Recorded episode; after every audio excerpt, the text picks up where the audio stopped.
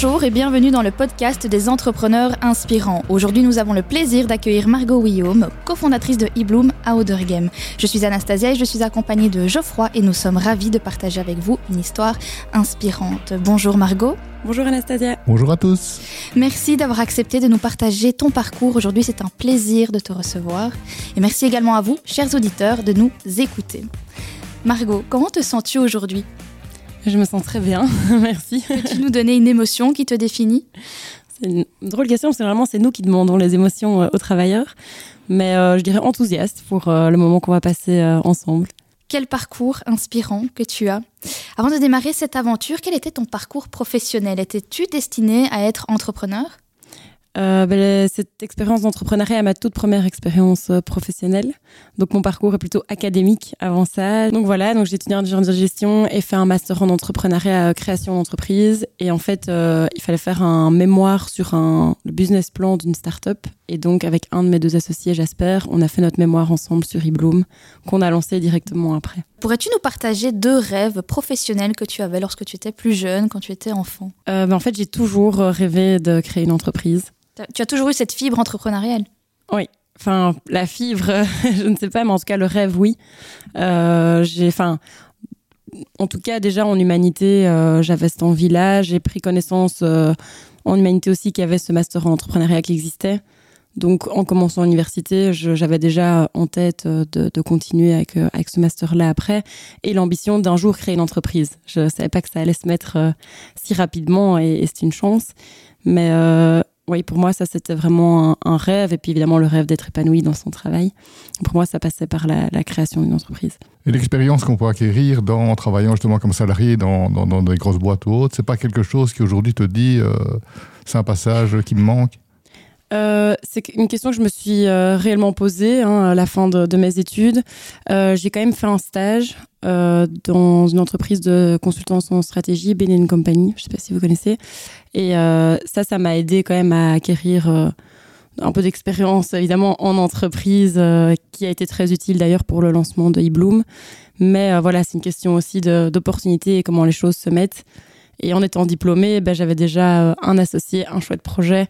Donc euh, le moment était là pour, euh, pour lancer la, la boîte. Et puis euh, notre troisième associé nous a rejoint et c'était parti. Donc, donc voilà, ça s'est mis comme ça et sans aucun regret. Je pense qu'il y a beaucoup d'avantages aussi à se lancer jeune dans l'aventure entrepreneuriale et qu'il est possible de s'entourer de sorte à, à aller chercher l'expérience qu'on n'a pas autour de nous. Et tu parles des associés, donc il y en a un qui est arrivé dans, via ce travail de fin d'études. Et la question c'est comment est-ce qu'on choisit un associé, puisque vous avez choisi le troisième? Quels sont les critères? Bah, ça, c'est une très bonne question et c'est il faut extrêmement bien, enfin, être très sûr de, avec qui on s'associe évidemment, hein, parce qu'on vit une aventure euh, intense ensemble. Je pense que ça doit partir euh, du projet, en fait, de la motivation envers le projet. Ça, c'est le, critère 1. C'est vraiment, est-ce qu'on est tous euh, motivés par ce qu'on va faire, parce qu'on va y mettre tellement d'énergie que euh, si à un moment donné on n'est pas euh, on n'est pas impliqué plus que ça par rapport au projet à la finalité du projet c'est dur de rester motivé dans le quotidien. Donc je pense que c'est ça qui nous rassemble à la base en tout cas. C'est l'impact qu'on va avoir vis-à-vis du projet. Et puis évidemment à la personnalité. Est-ce que au niveau des valeurs on, fonctionne bien ensemble on est aligné euh, et puis avec des compétences qui sont aussi assez complémentaires et qu'en ont pensé tes parents justement de, du fait que tu te lances dans l'entrepreneuriat dès le plus jeune âge? Euh, J'ai été extrêmement soutenue. Il euh, faut savoir que mes parents, mes deux parents sont indépendants, mes quatre grands-parents étaient indépendants, donc voilà, c'est pas quelque chose qui effraie dans la famille euh, de, de, se lancer. Ce n'est pas un monde inconnu pour vous? Non, c'est pas un monde inconnu. et donc je pense que ça, ça m'a aidé aussi à. Enfin, c'est peut-être aussi un peu de naïveté, mais pour moi, oui, c'était un challenge, mais j'ai j'avais pas peur de me lancer dans l'aventure, en tout cas. J'étais pas effrayée par ça du tout. J'y étais avec confiance, mais on a toujours avancé aussi étape par étape. Il faut pas persévérer s'il n'y a pas de demande, qu'il n'y a pas de marché, que c'est pas le bon moment. Et donc, ça a vraiment commencé en se disant, on se laisse un an pour euh, voir ce que ça donne, en fait. Voir s'il y a vraiment une demande, voir le potentiel du projet. Et on avançait comme ça après un an. On s'était fixé des objectifs en se disant, si on les atteint, on continue. Si on les atteint pas, voilà, on aura essayé, on passe à autre chose, quoi.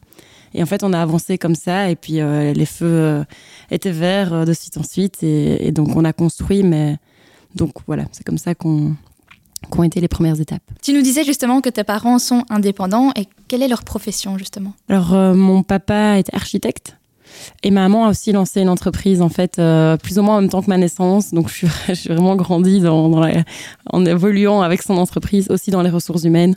Euh, donc, euh, donc voilà, ça a été une grande inspiration, en tout cas pour moi, de montrer que l'entrepreneuriat est possible à tout âge, dans toute situation, qu'une femme entrepreneuse, c'est tout à fait possible aussi. Est-ce que tu peux nous décrire eBloom, justement, le projet? C'est un outil digital qui permet en fait de piloter l'expérience collaborateur, d'ouvrir à la discussion. Donc c'est envoyé, enfin c'est via un, système de pulse où on va poser des questions aux collaborateurs fréquemment sur plein d'aspects de leur vie professionnelle pour vraiment pouvoir comprendre comment est-ce qu'ils vivent les choses, créer ce climat de confiance et de communication euh, voilà, ouverte et bienveillante. Et tous ces partages sont transmis sur des euh, dashboards euh, en temps réel et anonymisés pour le management, pour qu'ils puissent justement voilà, comprendre la situation, adresser certains sujets et, réagir par rapport à ça, évidemment, avec leurs équipes pour améliorer l'expérience collaborateur. Vous ciblez plutôt les grandes entreprises alors? Étonnamment, non. en fait, au stade du mémoire, on pensait effectivement que ce serait plus une solution à destination des grandes entreprises. Et on a eu un pivot, hein, dans le monde des startups, on parle beaucoup de pivot, suite au Covid qui nous a réellement montré que la demande, elle était plutôt pour les PME en fait, qui étaient euh, beaucoup moins équipées pour pouvoir euh, se connecter aux équipes. Il, manquait d'une solution extrêmement simple, rapide, qui ne demande pas d'implémentation pour pouvoir prendre le pouls euh, au sein de l'entreprise. Là où les grandes structures, ça fonctionne aussi hein, dans des grandes structures, mais sont déjà souvent bien équipées et ont vont développer beaucoup plus des outils sur mesure, etc., qui sont moins accessibles du coup pour, pour des PME. Maintenant que nous en savons plus sur ton parcours, nous aimerions te connaître de manière plus personnelle. Ça te dit qu'on fasse un petit quiz? C'est parti. C'est le moment du quiz et tu. Comment te décrirais-tu? Ah, c'est une bonne question. en trois mots. En trois mots, euh, je pense que je, dirais créative. Euh, c'est le premier mot qui me vient à l'esprit. Je voilà, j'ai des idées euh, dans tous les sens et je pense que c'est ça qui me rapproche de l'entrepreneuriat parce que c'est la création de l'entreprise. Donc euh, cet aspect créativité est très présent. je dirais engagé.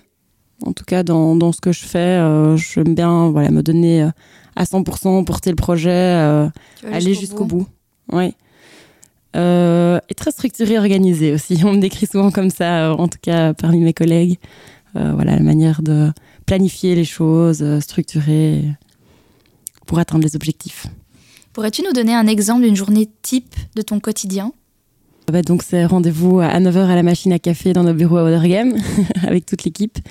Euh, petit stand-up du matin où chacun explique un peu voilà ce qu'il a fait la veille, ce qu'il va faire aujourd'hui, euh, s'il rencontre un challenge ou qu'il a une question à poser. Et puis ben moi j'ai trois grandes casquettes au sein de la boîte, donc j'ai tout ce qui est suivi client, donc généralement avoir un rendez-vous euh, de suivi avec un client, voir si tout se passe bien, s'il a des questions, etc. Tout ce qui est marketing, donc euh, ça peut être euh, voilà faire de la communication, enfin vraiment la communication que ce soit sur nos clients, sur du, contenu intéressant pour les ressources humaines, sur ce qui se passe au sein de eBloom. Donc voilà via via LinkedIn et autres. Et alors tout ce qui est product management, donc là, c'est euh, enfin, planifier en fait les prochaines fonctionnalités, etc. Donc c'est en équipe avec euh, Marco, qui est mon associé euh, développeur. Et donc c'est vraiment faire le pont entre les demandes clients ou de certains prospects et les nouvelles fonctionnalités qu'on va développer. Et alors il y a un aspect design derrière aussi.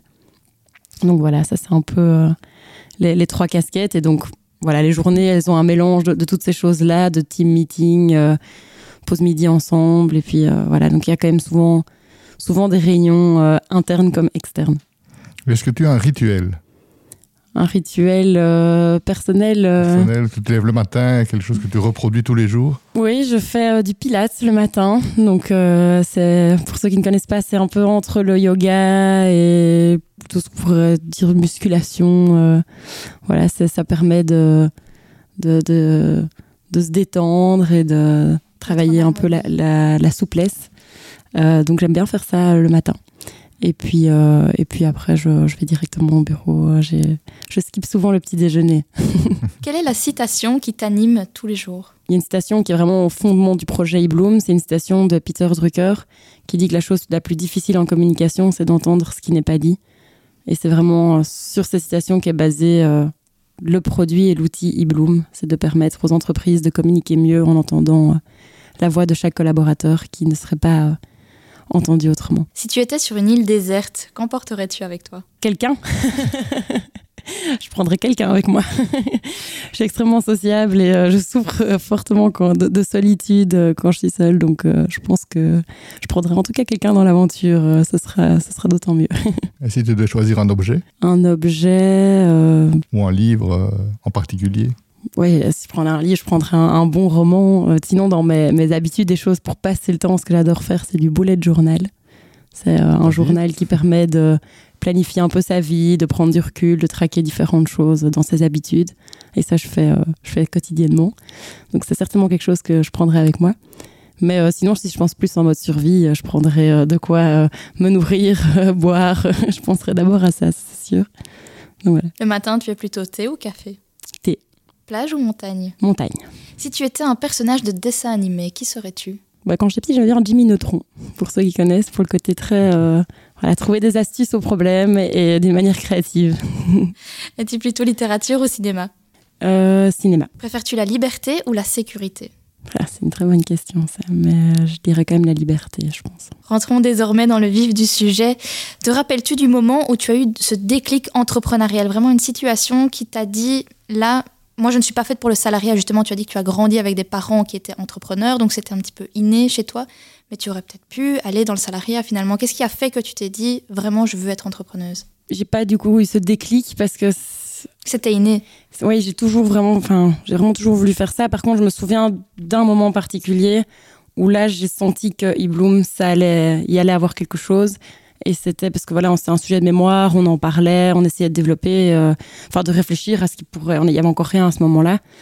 Et c'est euh, une, une, réunion hyper inspirante avec euh, avec le DRH d'une entreprise.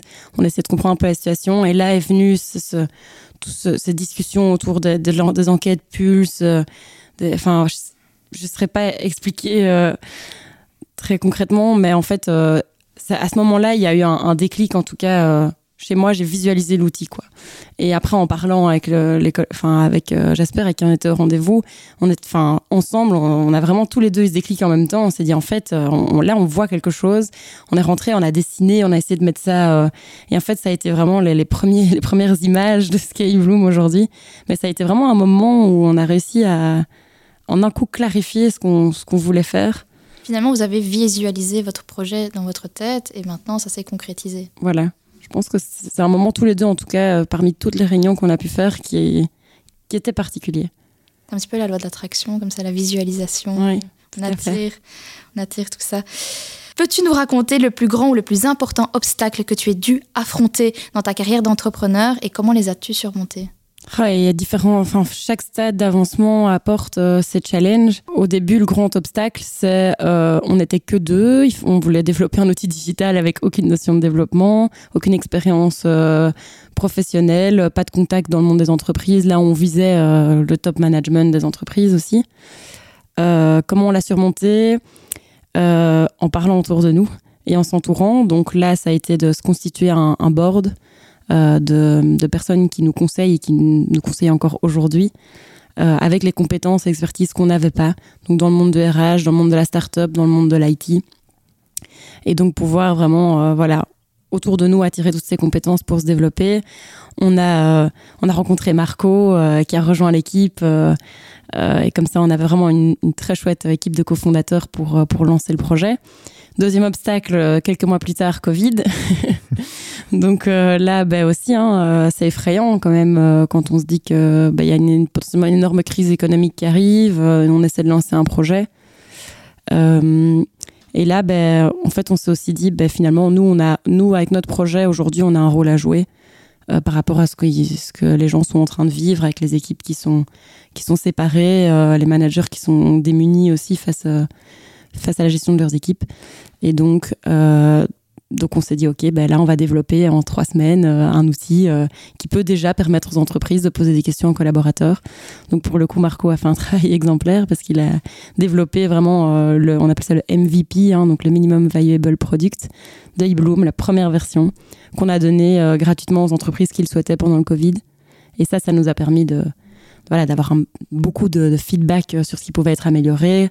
On a intégré tous ces feedbacks, on a développé l'outil pendant tout l'été, on a pu commencer à le commercialiser en octobre 2020. On le sait, dans le monde des startups, il faut aller très vite. Est-ce que la levée de fonds est un passage obligé pour toi? Euh, Je ne pense pas. Enfin, c'est vraiment une, une, question. En effet, nous, euh, je pense en tout cas qu'on peut aller très loin sans lever de fonds.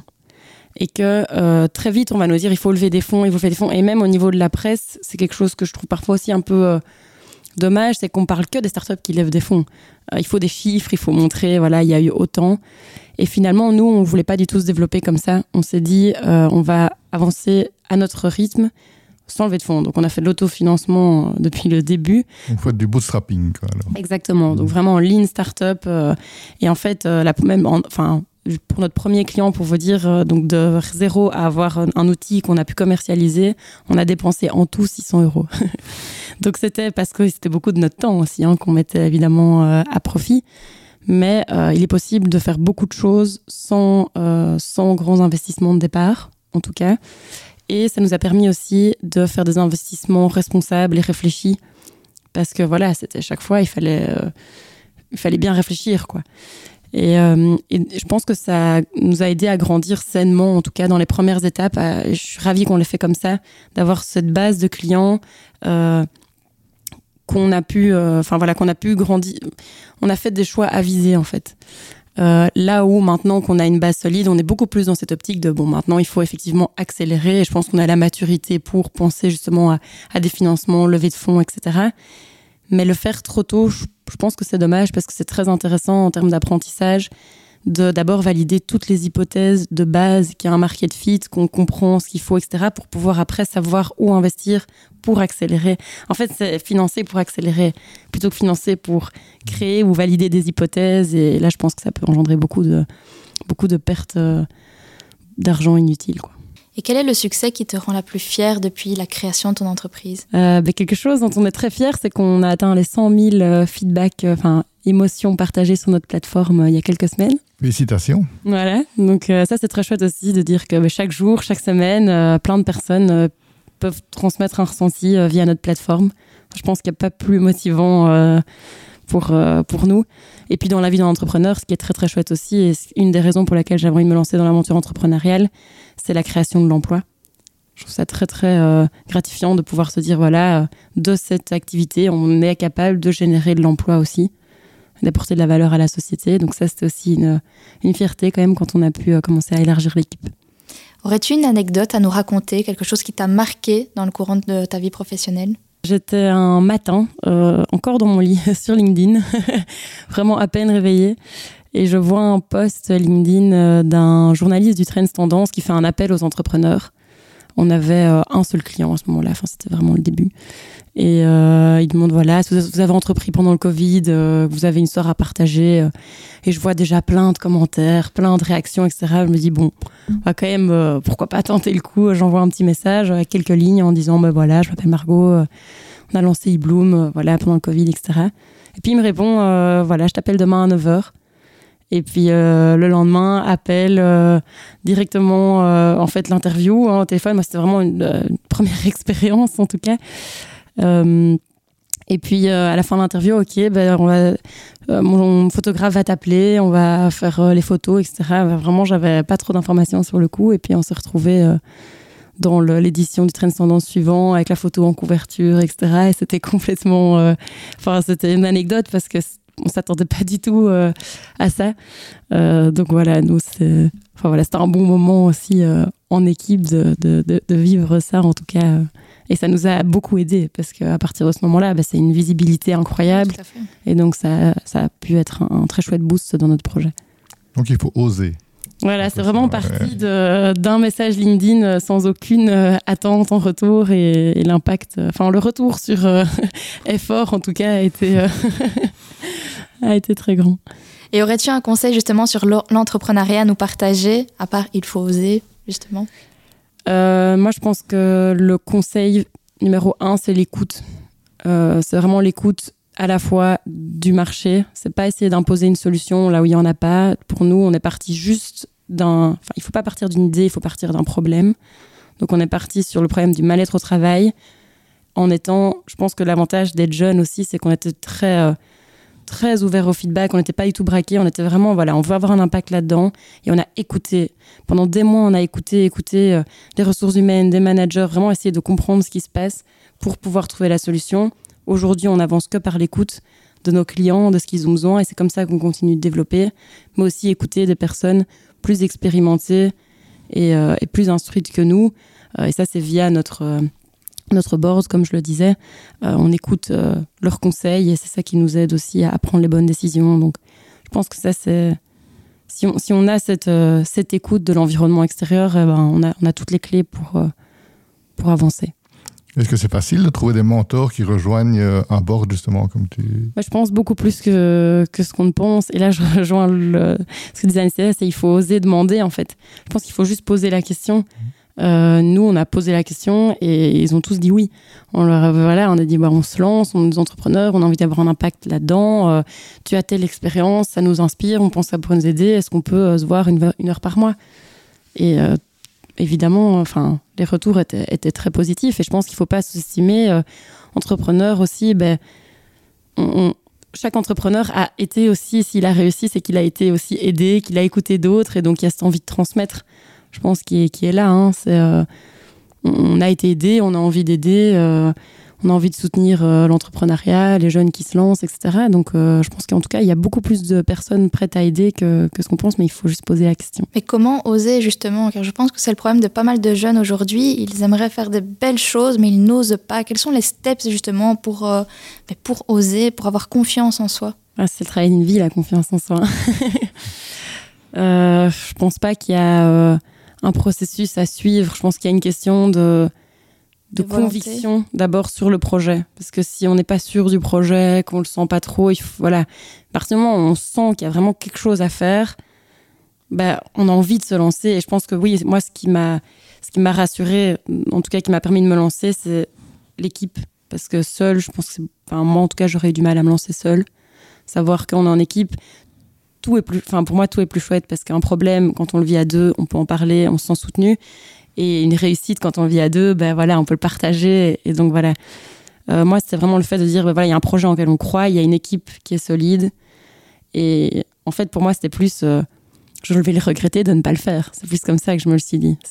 Si je le fais pas, en fait, euh, je vais, toute ma vie, je me dirais, il y avait peut-être quelque chose à tenter, et je l'ai pas saisi, donc moi je le tourne plus dans ce sens-là. Mieux vaut avoir des remords que des regrets. Voilà. Justement, est-ce que le momentum pour, euh, pour toi est important? C'est-à-dire, est-ce que si vous avez lancé e-Bloom 10 ans plus tôt ou 10 ans plus tard, est-ce que euh, vous auriez connu le même succès d'après toi? Le momentum est évidemment important. Euh, oui, ça je pense vraiment, chaque, chaque histoire, on n'aurait pas lancé e-Bloom dans 10 ans. e-Bloom, c'était à ce moment-là. Dans 10 ans, ça aurait peut-être été autre chose. et c'est ça, je rejoins aussi ce que j'expliquais tout à l'heure, c'est qu'il faut se lancer, mais il y a aussi une question de parfois le momentum n'est pas bon. Si, voilà, si les choses se mettent pas, il faut pas être euh, braqué sur son idée de départ. Nous, on a dû faire des pivots, etc. Mais je pense que si on écoute vraiment et qu'on est prêt à complètement changer de, projet, hein, eh ben, on arrivera toujours à trouver quelque chose qui fait qu'on peut créer de la valeur pour la société. C'est peut-être pas ce qu'on pensait à la base, mais s'il y a cette flexibilité-là, je pense qu'il est toujours possible d'apporter quelque chose et de créer son momentum.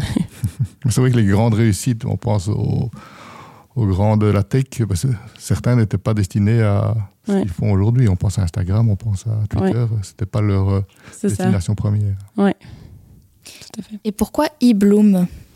Alors, euh, c'est une question qu'on me pose souvent. Donc, euh, eBloom, le petit E, c'est pour le côté digital, et Bloom, c'est to bloom, en anglais, s'épanouir. Et donc, voilà, l'histoire derrière le nom, c'est vraiment ben, l'idée de de se dire, ben voilà, il faut un outil, et le Covid a, beaucoup influencé ça, hein, mais il faut un outil qui soit digital, parce que là, on est, complètement passé d'un monde physique à un monde digital. Euh, il faut un outil qui permet d'apporter de l'attention à l'employé, puisque maintenant c'est devenu vraiment euh, le, sujet en entreprise. Hein. On n'est plus sur le paradigme de la fidélité à l'employeur, là on est sur l'attention à l'employé, euh, comment garder les talents, comment attirer les talents, c'est les questions que tous les collaborateurs, enfin les employeurs pardon, se posent. Euh, et ça doit passer par du management bienveillant parce que c'est là où sont les attentes aujourd'hui. Donc, euh, ce côté, voilà, attention à l'employé. Euh, et puis, via un outil agile, quoi, donner l'agilité de rebondir. Ça, c'est le Covid qui nous a montré aussi. Il faut savoir rebondir sur les événements. Et donc, eBloom est une manière de vraiment rassembler le monde digital et le monde de l'épanouissement professionnel. On sent qu'il y a beaucoup de bienveillance en tout cas dans votre activité. Bah, ça fait partie de nos valeurs. C'est vraiment euh, quelque chose qu'on porte. On veut, on veut nous-mêmes, euh, enfin, on veut apporter de la bienveillance en entreprise, de la, dans la, bienveillance dans la communication, dans la, manière de fonctionner ensemble. Et c'est aussi une valeur qu'on interne, enfin, qu'on a chez nous en interne. Euh, c'est quelque chose qu'on se dit souvent, c'est qu'on ne veut pas être les cordonniers les, les, moins bien chaussés. On est dans le bien-être au travail, donc nous, on, enfin, voilà, on a vraiment envie de construire une équipe bienveillante et dans laquelle euh, voilà, on reflète aussi ce qu'on ce qu'on veut instaurer dans les entreprises. Peux-tu nous raconter un feedback positif d'un client? Oui, tout à fait. Mais donc, il faut savoir déjà que les clients, ils ont différentes utilisations. Euh, feedback positif, ben, en fait, ce qui, ce qui fonctionne très bien en fait euh, chez nos clients, c'est que pour beaucoup, ils posent des questions un jour précis sur la semaine. Et donc, ça rentre vraiment dans la routine de l'entreprise. Par exemple, tous les mercredis, c'est la journée des click and bloom. Nos questions s'appellent des click and bloom. Et donc, les collaborateurs savent que voilà, ils vont avoir deux, trois questions à répondre. Ça leur prend 10 secondes, etc. Et donc, le feedback positif qui ressort, bah, c'est que ce qui est intéressant, c'est qu'après, ils peuvent faire le point euh, X fois par an et vraiment voir les tendances dans le temps, pouvoir les relier à certains événements. Euh, pour pouvoir euh, voilà, avoir des datas qui sont vraiment représentatives du quotidien de l'entreprise, hein, qui ne sont pas juste basées sur un instant T, mais aussi ça leur donne vraiment l'agilité de euh, euh, là il y a une alarme quoi. Cette semaine-ci on a posé une question, il y a un problème et de pouvoir directement intervenir. Ça c'est des choses qui sont déjà passées. On a directement vu qu'il y avait un souci dans une équipe, la personne a pu intervenir. Donc ça c'est une grande aide et aussi pouvoir poser des questions par rapport à des événements qui se passent. Donc ça c'est très chouette, c'est utiliser voilà s'il y a une annonce qui est faite en, fait en interne ou un événement, après pouvoir directement euh, personnaliser la question par rapport à ce qui est vécu. Euh, et alors, suite à ça, ben, ça va déboucher sur une prise d'initiative, euh, généralement qui est co-construite avec les collaborateurs. Et là, il y a plein de belles choses euh, qui se dégagent euh, chez nos clients. ça va être vraiment le, le organiser, par exemple, des lunchs table de discussion où les collaborateurs qui veulent aller discuter un peu plus de ce sujet, voir ce qui pourrait être mis en place, peuvent s'inscrire, organiser une après-midi Bloom avec différentes tables. Enfin, c'est très très chouette, mais ça peut aussi être fait digitalement hein, parce qu'on offre tout un module collaboratif avec des boîtes à idées, etc. Euh, petite anecdote, euh, bah, du coup, comme ça rentre dans le rythme des dans les entreprises, ça m'a encore arrivé hier qu'un client m'explique que voilà, il avait mis l'outil sur pause pendant une petite période et dit voilà on, vient toquer à ma porte quoi, en me disant mais pourquoi on n'a pas les questions, qu'est-ce qui se passe, etc. Donc ça, c'est quelque chose qui est, super chouette. Euh, autre anecdote, c'est une entreprise de consultance là, et donc leurs consultants sont souvent chez le client. Et euh, ce que la RH m'expliquait, c'est que pour nous, eBloom, c'est le rendez-vous de la semaine avec nos collaborateurs, c'est leur montrer voilà euh, l'entreprise auquel ils appartiennent, et donc c'est ce lien qu'ils peuvent garder avec leurs collaborateurs. Donc ça, je trouve que c'est des, très chouettes feedbacks reçus. Au niveau plutôt de, l'employé, bah, c'est un message très fort hein, pour lui, que savoir qu'il est dans une entreprise qui se soucie de comment il vit euh, différents aspects de sa, vie professionnelle, euh, que son avis compte.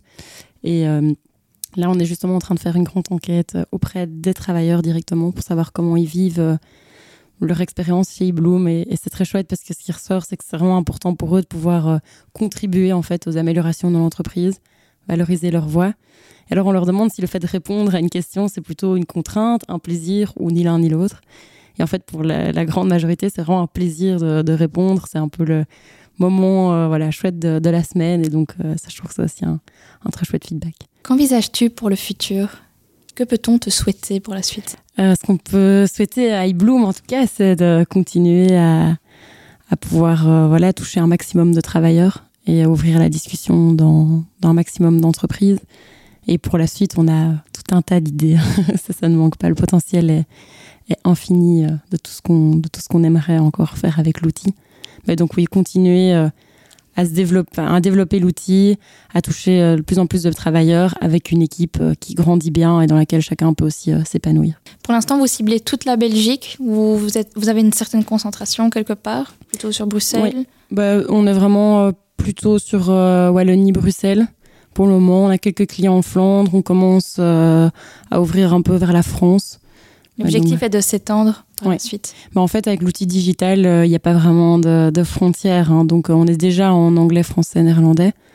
et donc, voilà, on peut sans aucun souci, main de main, commencer dans une entreprise dans un autre pays avec ces langues-là. On a d'ailleurs on est chez un client en Belgique, mais qui a euh, toute une partie des collaborateurs qui habitent aux États-Unis et qui participent euh, à l'outil. On est aussi adapté au fuseau horaire, donc c'est pas du tout un problème. vous avez des concurrents qui existent Alors il y a de la concurrence. Il faut savoir que c'est vraiment un marché, je pense, qui est en, très grande euh, croissance.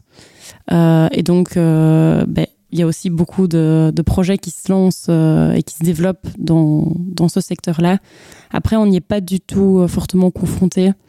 Euh, il y a encore très, beaucoup d'entreprises qui ne sont pas du tout euh, accompagnées. Et nous, dans les interactions qu'on a, on est très très rarement freiné euh, par la concurrence.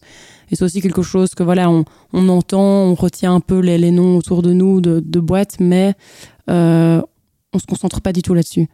On essaie vraiment de focaliser sur nous, ce qu'on veut faire, ce qu'on veut avancer. on, voilà, on ne fait pas des, grosses, des grandes analyses de la concurrence. Euh, j'avoue que voilà, enfin, déjà ça nous freine pas et je pense qu'on préfère investir notre énergie dans notre développement à nous que que trop regarder euh, un peu partout autour. comment est-ce que vous trouvez des clients? Il y a une force commerciale dans l'équipe ou c'est le bouche à oreille qui fonctionne? Ça a commencé par le, bouche à oreille, le réseau, etc. Et puis maintenant, il y a une force commerciale dans l'équipe. Euh, donc, euh, donc c'est très très chouette. Euh, on commence aussi un peu avec tout ce qui est marketing. Et alors, euh, ben, les clients en fait qui qui voilà qui conseillent notre notre outil autour d'eux. Donc comme ça que, que ça grandit. Mais c'est vrai qu'il y a, clairement un effort de prospection à faire pour se faire connaître, puisque voilà, c'est quand même encore une entreprise qui est jeune, un outil qui est récent, et donc c'est important de de rentrer en contact avec les entreprises pour pouvoir leur, montrer qu'on existe et montrer ce qu'on propose. Merci pour ces éclairages, Margot. Merci à vous, chers auditeurs, de nous avoir écoutés. Ne manquez pas les prochains épisodes où nous explorerons d'autres histoires inspirantes avec de nouveaux intervenants. On s'entend tout bientôt pour une nouvelle dose d'inspiration. Merci à tous. Salut à tous. Au revoir.